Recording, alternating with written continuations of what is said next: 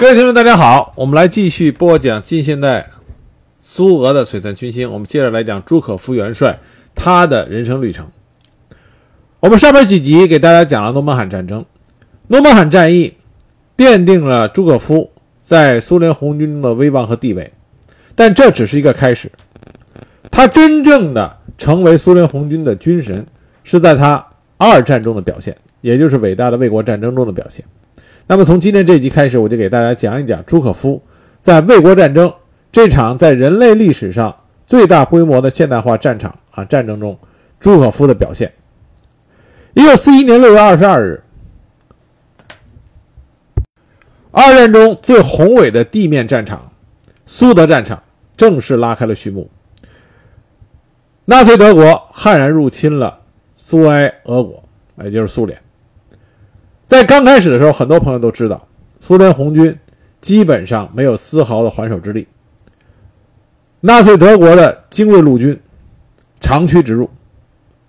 那么，卫国战争开打的时候，朱可夫的在苏联红军中所担当的职务是总参谋长，他还没有担任独当一面的方面军司令员的职务。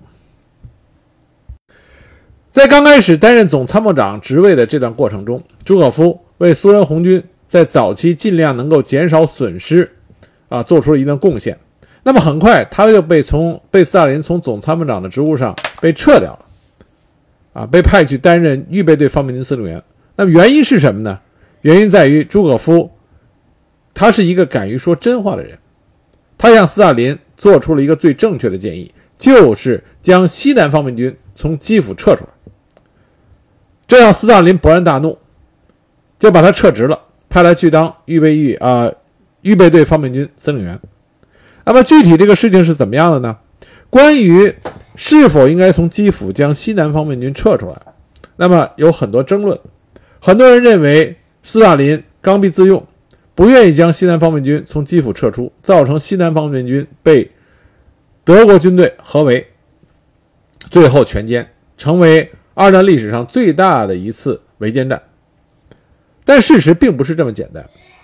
斯大林并不是盲目的出于自己的主观臆断而做出了坚守基辅这个决定的。包括认为应该将西南方面军撤出基辅的朱可夫，在他的回忆录里也没有认定斯大林的判断是来自于主观的啊猜想。朱可夫认为斯大林做出这种判断。来自于西南方面军司令员基尔波诺斯给斯大林带来的错误信息。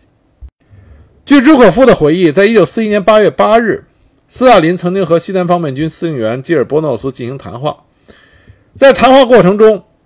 基尔波诺夫跟斯大林说：“根据西南方面军军事委员会的意见，大家达成一致的看法，反对将苏军撤出基辅。”而基莫尔基尔波诺斯上将他们的判断也不是主观臆断。根据朱可夫的回忆，当然基尔波诺斯跟斯大林是这么说的：“他说，无论如何不能放弃基辅。敌军正以三个步兵师的兵力向筑垒地域的南面展开进攻，在空军的支援下突破了筑垒地域，纵深嵌入达到四公里。”敌人每天啊，昨天一天的伤亡达到了四千人，我方昨天一天伤亡一千二百人，战斗很激烈，很多据点反复争夺多次。但是西南方面军司令部已经派出了两个空降旅去加强筑垒地区的部队，同时还派出了三十辆坦克，任务是消灭突入筑垒地区的敌军，恢复原来的态势。那么斯大林也征询了他的意见。问他有没有把握能够采取一切措施恢复驻垒地区南段的态势？基尔波诺斯，呃，基尔波诺斯当时就承诺说，以他现有的兵力和兵器是可以完成这个任务的。但是他也说了，他手上没有预备队了。那么斯大林就向他承诺，两周之内肯定会有部队去增援西南方面军。那么在两周期这一段时间内，西南方面军必须不惜一切守住基辅。从这段谈话里，我们可以看出来，无论是斯大林还是基尔波诺斯，都没有完全的从主观判断来来臆想战局的发展，他们都是根据实际的战况给出了判断，但是他们的信息量是不全的。而朱可夫在总参谋长的位置上，他看到了无论是斯大林还是金尔波诺斯都没有看到的一点，那就是德军的变相，呃，德德军在部署上的变化。朱可夫在八月的下半旬，根据整个战略形势和西部方向上德军的行动特点的反复分析，他断定希特勒的统帅部可能会采取在部队部署上的一个变化。朱可夫认为德军。会从中央方面军啊，中央集团转出部队，向西南方面军的侧翼和后方实施突击。朱可夫觉得德军的动向和来的情报表明出这么一个战略部署上的改变。朱可夫认为他有责任再次向最高统帅提出关于德军这种变啊变动的构想，以及这种变动所将产生的严重后果。朱可夫做出这种判断的另外一个重要的根据，就是前方的俘虏，关于德军的中央集团军群在莫斯科方向已经暂时转入了防御。德国人在第二次的世界大战开始以后，第一次被迫在主要战略方向上转入防御，就是在啊这个时候。在朱可夫的眼里，这是非同寻常的。他进一步坚定了他的预测，就是德国人。将从中央集团军群调出部队，斜插西南方面军的侧翼和后方，实现对西南方面军的合围，这样能够一举歼灭苏联红军在乌克兰地区的主力。那么朱可夫也给出了应对，他建议斯大林最好尽快在格鲁霍夫、切尔尼戈夫和科诺托普地区建立一个强大的突击集团。用以德军在实现他们企图的时候，对德军的翼侧实施突击。八月十九日，朱可夫收到了最高统帅部的复电。从这个复电里，我们看出来啊，朱可夫的意见，斯大林并不是不重视，恰恰相反，斯大林的最高统帅部对朱可夫的意见是极为重视的，完全同意朱可夫的说法，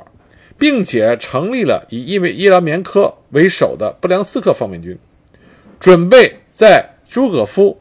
所猜测的情况发生的时候，以布良斯克方面军对德军从中央集团向西南方面军侧后进行突击的德军部队进行攻击。但是这里边有一个最大的模糊点，这个模糊点就是布良斯克方面军他的战力如何，他的指挥人、指挥员的指挥能力如何。这个是被忽略掉的，这恰恰是在之后，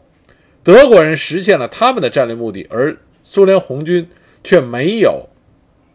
能呃却没有能够避免悲剧的发生。而朱可夫是意识到这个漏洞的，所以他后来见到沙波什尼科夫啊，就他不久以后见到沙波什尼科夫的时候，这两个苏军名帅名将就关于这个问题进行了讨论。沙波什尼科夫和朱可夫都认为，新建的布良斯克方面军是没有办法阻止德军中央集团可能发动的向西南方面军进行合围的这个攻势。但是，叶尔棉科在面见斯大林的时候，却信誓旦旦地保证能够粉碎中央方面军当面之敌，使得德军没有办法到达西南方面军的侧翼和后方。而在基辅方向，基尔波诺斯和赫鲁晓夫也一再的向斯大林保证，他们能够守住基辅，不用放弃基辅。正是叶马连科、基尔波诺斯等人的这种错误信息，使得斯大林做出了错误的判断，也就是基辅不用判断啊，不用放弃。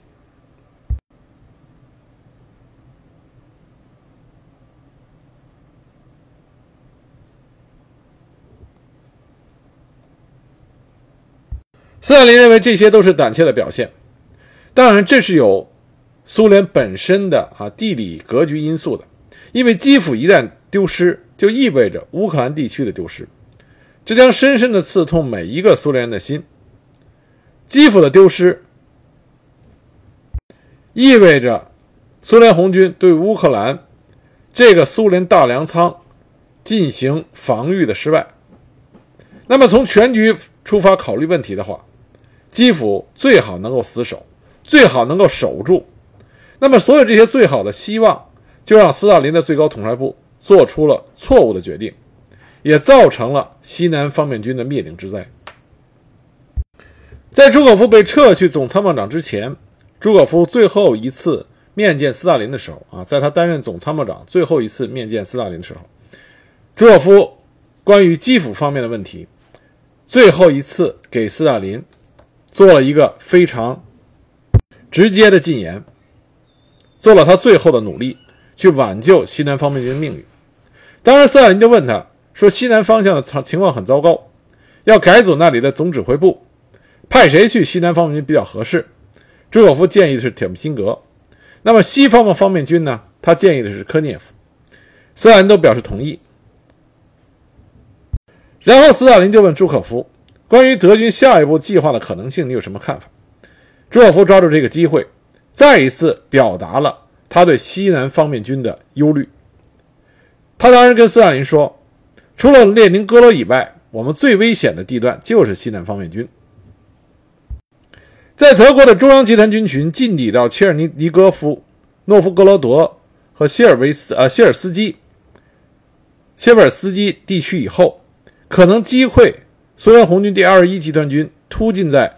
然后突进到西南方面军的后方。朱可夫坚信，占领了桥头堡的南方集团军群将和古德里安的部队协同作战，这样的话，西南方面军就面临严重的威胁。所以，朱可夫强调，他再次建议立刻把全部基辅集团撤回到第聂伯河东岸。那斯大林就直接问他：“基辅怎么办？”朱可夫说：“无论怎么痛心，基辅必须放弃，我们没有其他出路。”当时，斯大林并没有说出他最后的决定。只是说，等铁铁木辛格回来以后，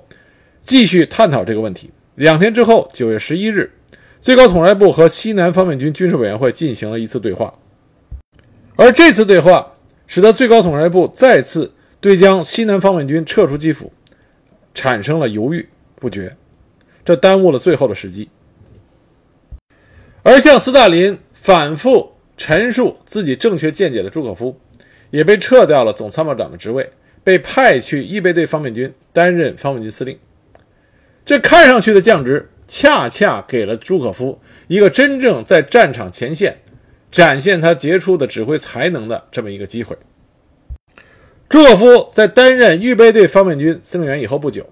就指挥了叶里尼亚战役啊，也称为叶里叶里尼亚突出部战役。这场战役是在苏德战争开始以来。苏联红军的第一次战役级别的反击，并且取得了战略上的成果。这正是在朱可夫的指挥下发生的。关于叶里尼亚突出部战役啊，网上很多资料说的很模糊，因为评论有两个极端。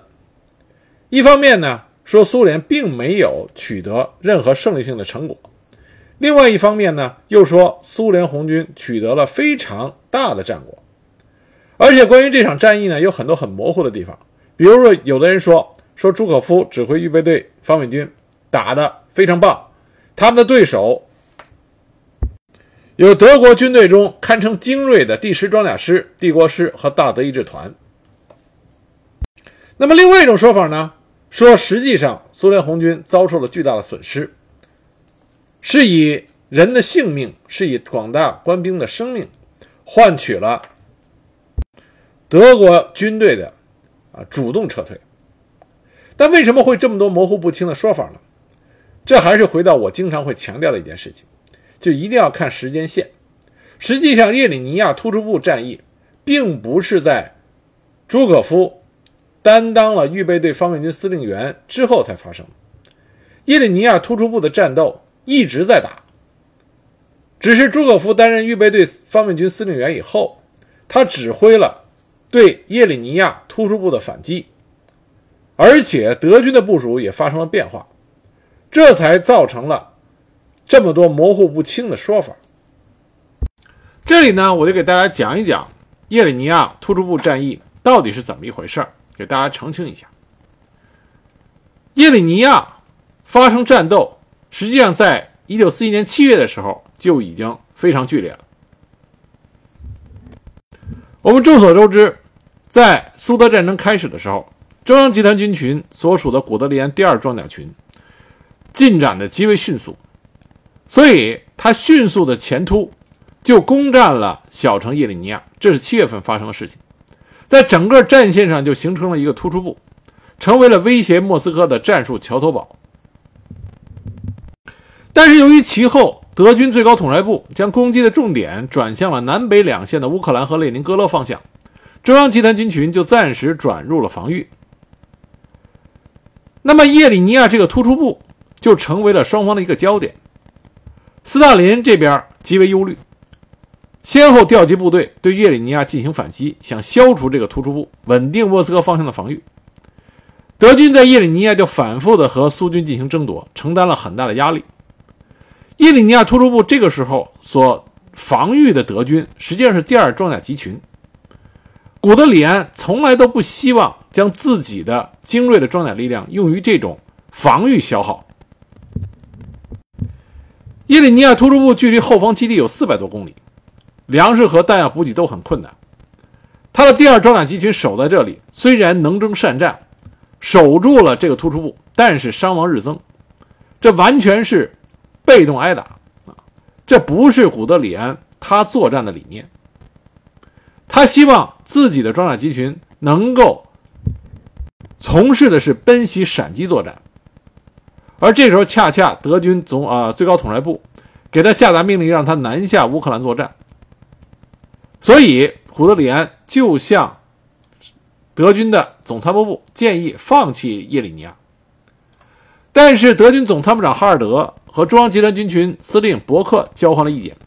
他们认为最终的攻击矛头迟早会转向莫斯科，而叶里尼亚作为突出部，作为德军的前进基地，作用重大，不容放弃。在古德里安的第二装甲集群占领了叶里尼亚突出部以后，在这里担任担任防御任务的，基本上都是我们可以很多人都知道的德军的精锐部队，包括第十装甲师、帝国师、大德意志步兵团。而苏军为了夺回这个突出部，也发动了以坦克、步兵，并且含有重炮在内的强大炮兵的支援下，进行了多次反击。第十装甲师虽然成功挡住了苏军的攻势，给苏军造成了惨重的损失，但本本身啊也遭到了不小的损失。在七月下旬，苏军的进攻反击一波高过一波，而且因为叶里尼亚是突出部。所以，守卫在这里的党卫军，来自于三个方向，苏军的强力进攻。当然，德军精锐部队还是能征善战，守住了防线。但是从七月二十二日开始，炮兵的弹药短缺问题就十分严重。在使用弹药的时候，必须适当的节约。像大一的的的，像大德意志步兵团，他所防御的阵地的。正面啊有五十公里宽，却只有四个营防守。苏联红军占有兵力上的优势，步兵成密集纵队，向大德意志团的阵地不断的冲锋，甚至还使用了不少的坦克。但是大德意志团不愧是德国步兵的骄傲，仅七月二十五日就摧毁了七十八辆苏军坦克。战况在七月二十四日和七月二十五日啊，七月二十五日达到了白热化。德军的北部防线，第四十一战斗工兵营的防御阵地被攻开了一个缺口。幸亏帝国师的指挥官随应变投入了该师的最后预备队——党卫军战斗工兵部队，才扫清了这个缺口。而这个时候，最需要的预备队第十装甲师的装甲旅却因为缺少油料而停滞不前。大德意志步兵团虽然英勇善战，但是面对着苏军的重炮轰击和持续不断的步兵进攻，本身自身的伤亡也日益严重，只能不断的被迫后撤。在这里，德国陆军终于体会到苏联炮火的这种优势。据后来的记载，有人在大德意志团的一个连的阵地上。曾经统计过，短短五分钟之内，重磅炮弹的爆炸声就可以高达二百响。由于自身的弹药的奇缺和供给不够，德军炮兵没有办法压制苏军的炮火，幸亏在危急时刻，德军的二八六啊二六八德国的二六八步兵师赶到，这股有生力量的增援，才使得德军的防御战线得到了巩固。从八月一日到六日，德军下达命令，以第二六八步兵师、党卫军帝国师和大德意志步兵团固守叶里尼亚突出部。紧接着，德国陆军第十五步兵师也赶到了前线，支援大德意志团和帝国师。这样的话，德军的防御战线彻底稳定下来。到了八月八日的夜晚，德军帝国师已经在防线上没有任何支援的条件下，抵挡了苏军的进攻和重炮轰击，长达十八天之久。也就是说，这个时候啊，我们所熟知的德军精锐、帝国师、大德意志步兵团已经极为的疲劳不堪，但是总归战线达到了一种稳定状态。从七月二十日到八月九日，总共有二十个苏军师进攻叶里尼亚的突出部。其中有七个师可以确定番号，包括两个装甲师。这一期间，德军的战果是俘虏了八千四百九十五人，啊，这俘虏的苏军数量；击毁或者缴获大坦克及装甲车辆二百一十二辆，击毁缴获重炮三十门，击毁缴获轻型火炮五十二门，击落飞机二十二架。而德军的损失也并不小，军官阵亡三十七人，受伤一百二十六人，失踪三人。士官及士兵阵亡八百八十七人，受伤三千一百零二人，失踪九十七人。战线稳固下来，但是双方面的部队部署都发生了根本性的变化。德军这边为了调出装甲突击力量去围歼西南方面军，所以就把古德里安的装甲集群往南方调。这就意味着叶里尼亚突出部德军的装甲部队。就迅速的减弱。那么，为了补充防御力量，德军向叶里尼亚突出部又一共部署了七个步兵师，总兵力达到七到八万人，但是是以步兵师为主。而面对着德军的预备队方面军，也就是说，已经让朱可夫走马上任担任司令员的这个方面军，那么朱可夫手中执掌的苏军兵力是多少呢？九个步兵师和一个坦克师。总兵力达到十多万人，关键是他还得到了新型的卡秋莎火箭炮的支援，这样在局部上，朱可夫的预备队方面军就对叶里尼亚地区的德军形成了一定的优势。朱可夫就抓住了这个机会，准备对叶里尼亚突出部放手一搏。在朱可夫到达预备队方面军司令部驻地以后，第二天他就和。方面军主力的部队二十四集团军的司令拉苦京一起到叶里尼亚地区进行实地勘察。经过研究现场的情况，朱可夫发现德军防御的火力配系还远远没有查清。与其说苏军对查明的敌人的真实火力点进行炮击，不如说是完全根据自己的推测在进行炮兵的火力啊射击。朱可夫与集团军和其他各兵种的司令员交换意见以后，得出结论。对于这次战役的准备来说，还有大量的各方面的工作需要做，必须增调二到两到三个师和步兵部队，在深入的研究整个的德军的防御体系，运送物质、技术、保障器材，这样需要十到十二天的时间准备，所以进攻的时间将定于八月的下半月。而朱可夫也非常珍惜，对于他来说。在如此大规模的战场上，第一次独立指挥的战役，他做了很多认真的战役前准备工作。那么，叶里尼亚突出部战役对于苏军来说，大的战役方向是很清楚的，就是从突出部两边的根部实施向叶里尼亚以西的向心突击，这样造成对叶里尼亚突出部内的德军合围。拔掉这个钉子。根据情报，朱可夫也了解到古德里安第二坦克集群的主力已经向南运动，所以叶里尼亚突出部内的防御纵深内没有大量的快速预备队，这使得德军统帅部很难在苏军的决定性方向上集中力量。八月三十日拂晓，经过短时间的炮火准备之后，预备队方面军进入到了进攻阶段。拉古京少将指挥的第二十四集团军实施主要突击。这个集团军的部队从东北方向向叶里尼亚发动进攻，第四十三集团军的几个兵团从东南方向与第二十四集团军的部队会师。同日，第一百师与二十四集团军其他部队一同转入进攻。九月五日，一百师终于战胜了德军的抵抗，深深地嵌入到敌人呃德军的防御，进入到德军集团的后方道路，从而与集团军其他兵团配合占领了城市。当然，德国人的部队这个时候他的反应也不慢。德军利用黑夜，从尚没有被毒死的咽喉部，也就是已经被压缩的那个根部，撤出了叶里尼亚地区，抛下了大量的尸体伤员和击毁的坦克重武器。整个战役结束的时候，德军在叶里尼亚地区的战斗中，一共损失了五个师，死伤四万多人。九月六日，苏军最终攻占了叶里尼亚，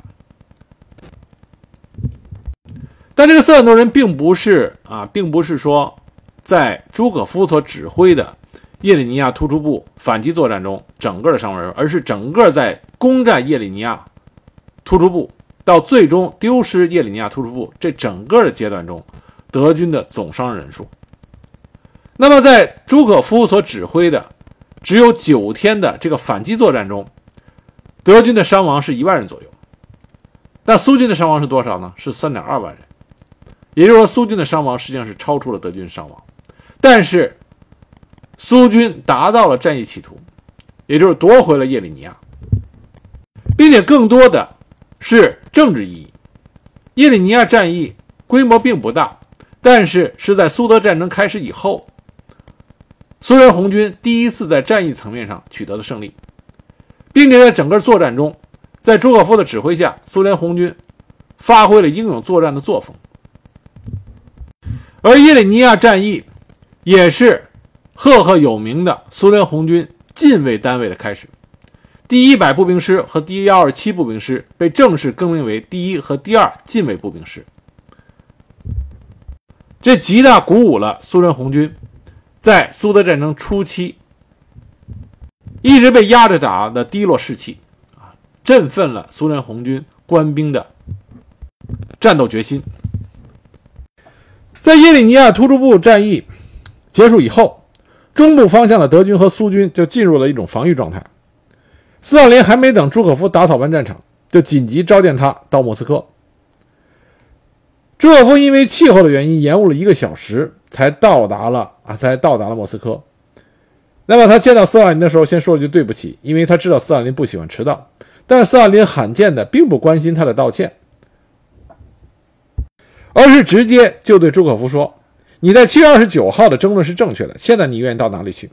这说明斯大林已经向朱可夫道歉认错了。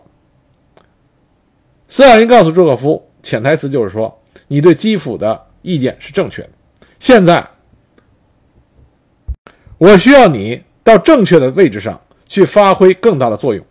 那么朱可夫就直接回答：“我愿意到任何地方去。”斯大林二话不说，写了一张便条递给他，告诉他：“你现在就去列宁格勒方面军。”那么朱可夫就从预备队方面军司令员马上转职去指挥列宁格勒的防御战。德国的北方集团军群是从七月九日开始攻进到列宁格勒州，这距离苏德战争爆发还不到二十天。拱卫列宁格勒的苏联红军是西北方面军，这时候只剩下五个完整的师，其他的都被打零碎了，兵力只剩下原来的十分之三不到。列宁格勒呢，一直在之前是俄罗斯的首都，人口三百多万，是苏联第二大城市和重要港口。如果德军能够占领苏列宁格勒，就会有大批的物资可以源源不断的从海上输给德军，因为北欧国家这时候已经在德国的控制之下。而英国的海上援助也会被切断，占领列宁格勒也能使得德国的北方集团军群和芬兰军队会合，使法西斯同盟可以更加的巩固，可以使一些仍在动摇的国家加入到反苏战争。另外，如果能够迅速夺取列宁格勒的话，希特勒就能把在北方集团军群作战的德军，其中的第四坦克集群，所有的坦克和机械化兵团给解脱出来。对于苏联这边，如果列宁格勒丢失的话，那么就意味着必须在北面建立保卫莫斯科的新战线，这就会消耗掉用于保卫首都的战略预备队，而且还会丧失掉强大的波罗的海舰队。而列宁格勒这个时候的战略态势啊，战场态势也极度的不利于苏联红军。一九四一年九月八日，在德军攻占了施里斯尔堡以后，列宁格勒最后一条陆路的交通线已经被切断，列宁格勒就遭受到了封锁。苏联红军第五十次集团军与列宁格勒方面军主力的联系也彻底被切断。这个集团军在这个时候已经不再隶属于方面军，而是隶属于最高统帅部。但是，这个集团军仍然将德军阻止在列布卡到八号工人村到盖托格沃啊盖托洛沃一线。而原来在爱沙尼亚苏维埃共和国进行作战的列宁格勒方面军第八集团军，经过激战退守到彼得戈夫。乌斯基鲁季奇以南，科尔诺沃地区芬兰湾沿岸一线，他们只能从水上和空中和列宁格勒保持联系。在卡雷利亚地峡，芬兰军队已经前出到原来的国境线，企图继续前进，但在那里受阻。列宁格勒的局势这个时候极端的危急。九月十日，朱可夫登上了前往列宁格勒的飞机，他带上了另外两名年轻的将领。准备冒着敌人的防空火力进入列宁格勒，但这一次的空中旅行啊，空中飞行却并不顺利。两架德军飞机发现了诸葛的飞机，拼命追击。幸亏苏联飞行员驾驶技术很高，冒险低空飞行，这才躲过了德军飞机的追击和扫射。不得不说，上天眷顾，朱可夫躲过了这次生死大劫。成功抵达了列宁格勒，可是他下了飞机以后却大吃一惊。原来这个时候，列宁格勒最高的军事领导人弗洛西洛夫正在召集一次高级会议，会议的主要议题是讨论放弃列宁格勒之后如何摧毁重要的军事和工业设施。根据朱可夫当时的回忆，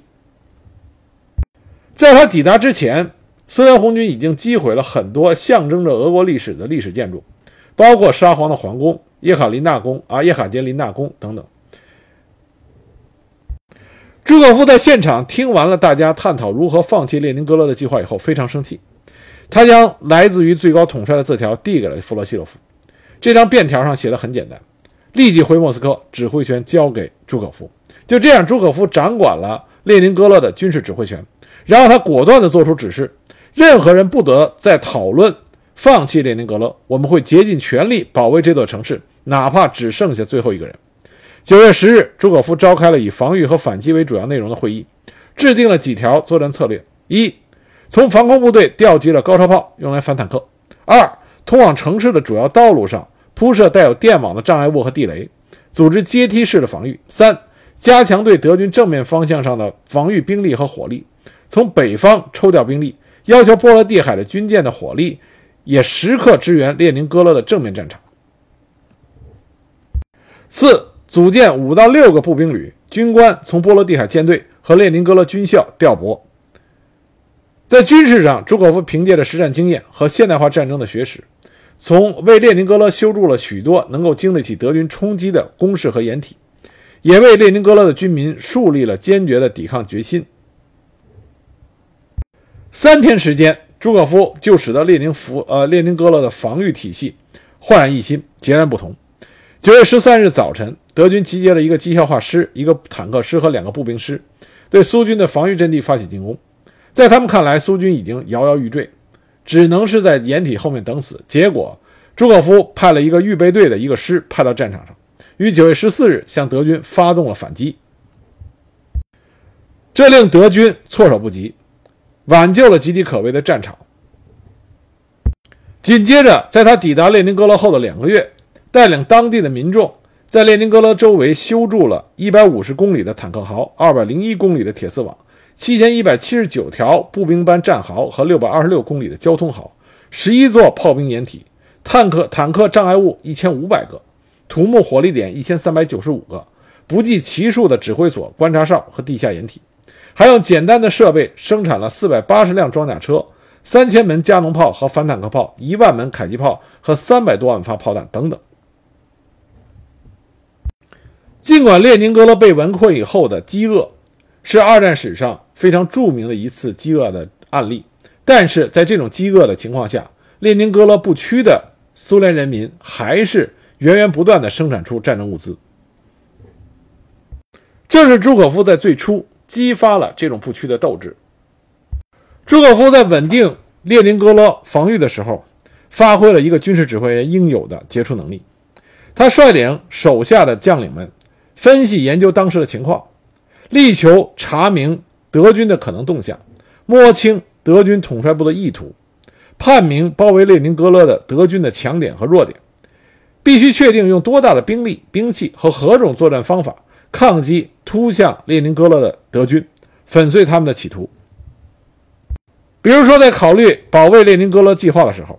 朱可夫就注意到，德军的部队在宽大正面上分成了三个集团，主要兵力坦克和步兵是从南面指向列宁格勒。显然，冯赖布深信，正是这里他可以从战线的中央一举突入列宁格勒。但是这个区域建筑物密集，并有大量的森林，德军只能沿道路进攻。所以，根据这个具体情况。朱可夫命令炮兵和迫击炮火力严密地封锁所有道路，以航空兵的轰炸破坏道路，与攻城的障碍物加强防御。同时，根据前方的作战经验表明，德军对苏联红军在防御中表现的任何一种主动性都非常敏感，任何一次反冲击和反突击都会让德军减缓进攻速度，这就给了苏联红军。组织积极的反机动措施，赢得了必要的时间。而且朱可夫还利用苏联红军在战场上之前形势呃形成的看似不利的态势，发挥积极的作用。比如说，第八集团军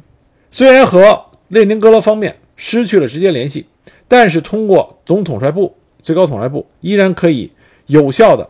加强交流。那么，第八集团军坚守在奥拉宁鲍姆登陆场上。因为得到了舰队和第四十二集团军的适时支援，这个集团军可以对德军的侧翼和后方实施突击，吸引进攻列宁格勒的部分兵力。而库里克元帅指挥的第五十四集团军，位于施吕茨尔堡姆加这一狭窄走廊的东侧，也可以组织对德军兵团的突击，这样就保证了列宁格勒方面军对列宁格勒的防御。在朱可夫的领导下。列宁格勒的防御体系得到很大的改变，那么这种改善在九月十五日面临着严峻的考验。德国北方集团军群再度发动了进攻，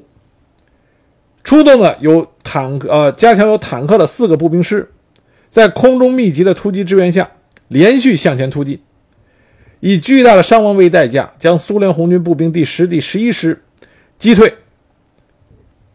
为了防止德军通过乌里茨克突入到列宁格勒，朱可夫将重新组建的内务人民委员会、边防部队步兵第二十一师、民兵第六师和由水兵及各防空部队人员组成的两个步兵旅，加强给了第四十二集团军。这样就给面临着巨大冲击的第四十二集团军建立了强大的第二梯队，构成了防御的战术纵深。而且朱可夫发现。德军在进抵了乌里茨克以后，其突击集团的左翼拉得很长，这样朱可夫抓住战机，命令第八集团军的兵力对德军实施反突击。而这一个决定是非常正确的。但是另外一个方向上，第五十四集团军在库里克元帅的指挥下，却延误了朱可夫所制定的反击方案，拖延了几天。因为在军衔上，朱可夫。比库里克要低，所以朱可夫只能向斯大林进行汇报。到了九月十七日，列宁格勒城下的战斗高度紧张。这天，德军的六个师在北方集团军区大批的航空兵的支援下，企图从南面突入列宁格勒。城市的保卫者们捍卫着每一寸土地。苏联红军和波罗的海舰队的炮兵对德国进攻部队进行了强烈的炮击。这个时候局势极为危险，但是苏联红军在朱可夫的指挥下，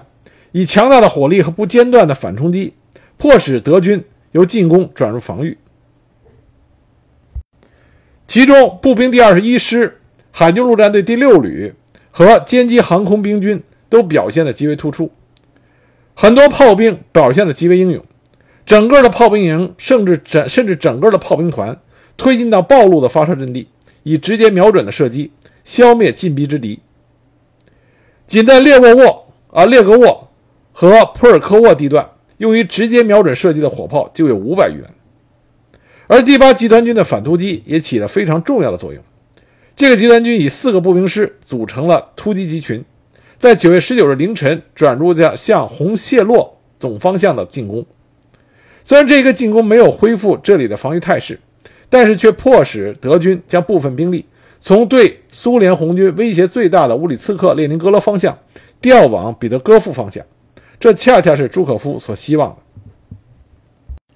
那么，德军意识到。列宁格勒防御体系的一个重要组成部分，就是苏联红军强大的海军炮兵。为了消除这个威胁，德国统帅部在九月二十一日到二十三日，对波罗的海舰队以及施朗特呃克朗施塔德水军基地进行了密集型的空袭，有几百架轰炸机参加了这种空袭。但是苏联高射炮兵的强大火力以及苏联航空兵歼击机的坚决行动。粉碎了德国人的这个阴谋，舰队并没有遭到严重的损失，而行动迟缓、不予以配合的库里克元帅也被最高统帅部免职，由霍金将军接任五十四集团军的司令员，这使得朱可夫可以动用的兵力更加充足。在这种情况下，列宁格勒防御战开始向有利于苏联红军的方向啊扭转。德军的进攻力量遭到严重的削弱，而苏军的抵抗力量却是不断的增强。在这种情况下，列宁格勒岌岌可危的局面得以缓解。到了九月底，列宁格勒方面军所有地段上的战斗的激烈程度都明显减弱，整个战线稳定下来。一九四一年十月六日晚，斯大林给朱可夫打了电话，询问列宁格勒的情况。朱可夫报告说，德军的进攻已经被遏制。因伤亡惨重而转入防御。同时，朱可夫还报告说，德国机械化部队和坦克部队正在由列宁格勒向南大规模运动，明显是调往莫斯科。听完朱可夫的报告以后，斯大林沉默了一会儿，然后说：“莫斯科方向，特别是西方面军正在出现严重的局势。”他对朱可夫说：“你将列宁格勒方面军交给参谋长霍金将军，然后乘飞机来到莫斯科。”一九四一年十月七日黄昏，朱可夫。飞抵莫斯科，他立刻赶往克里姆林宫面见斯大林。当然，斯大林直接开门见山地跟他说：“情况很严重，我无法得到西方面军的真实情况的详细报告。我们不知道敌人进攻的地点和兵力，也不知道我军的状况，难以做出决定。你马上到西方面军司令部去，弄清战局，随后给我打电话，我等着。”这意味着朱可夫再一次被斯大林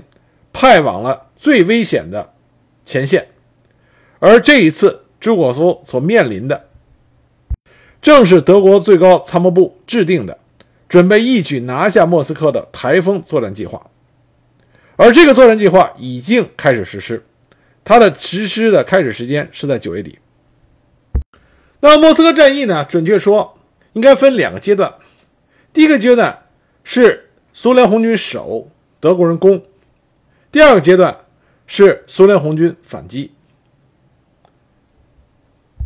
第一个阶段是从九月三十日开始，到十二月五号结束；第二个阶段是从十二月五号开始。那么在第一个阶段呢，苏联红军是占有劣势的。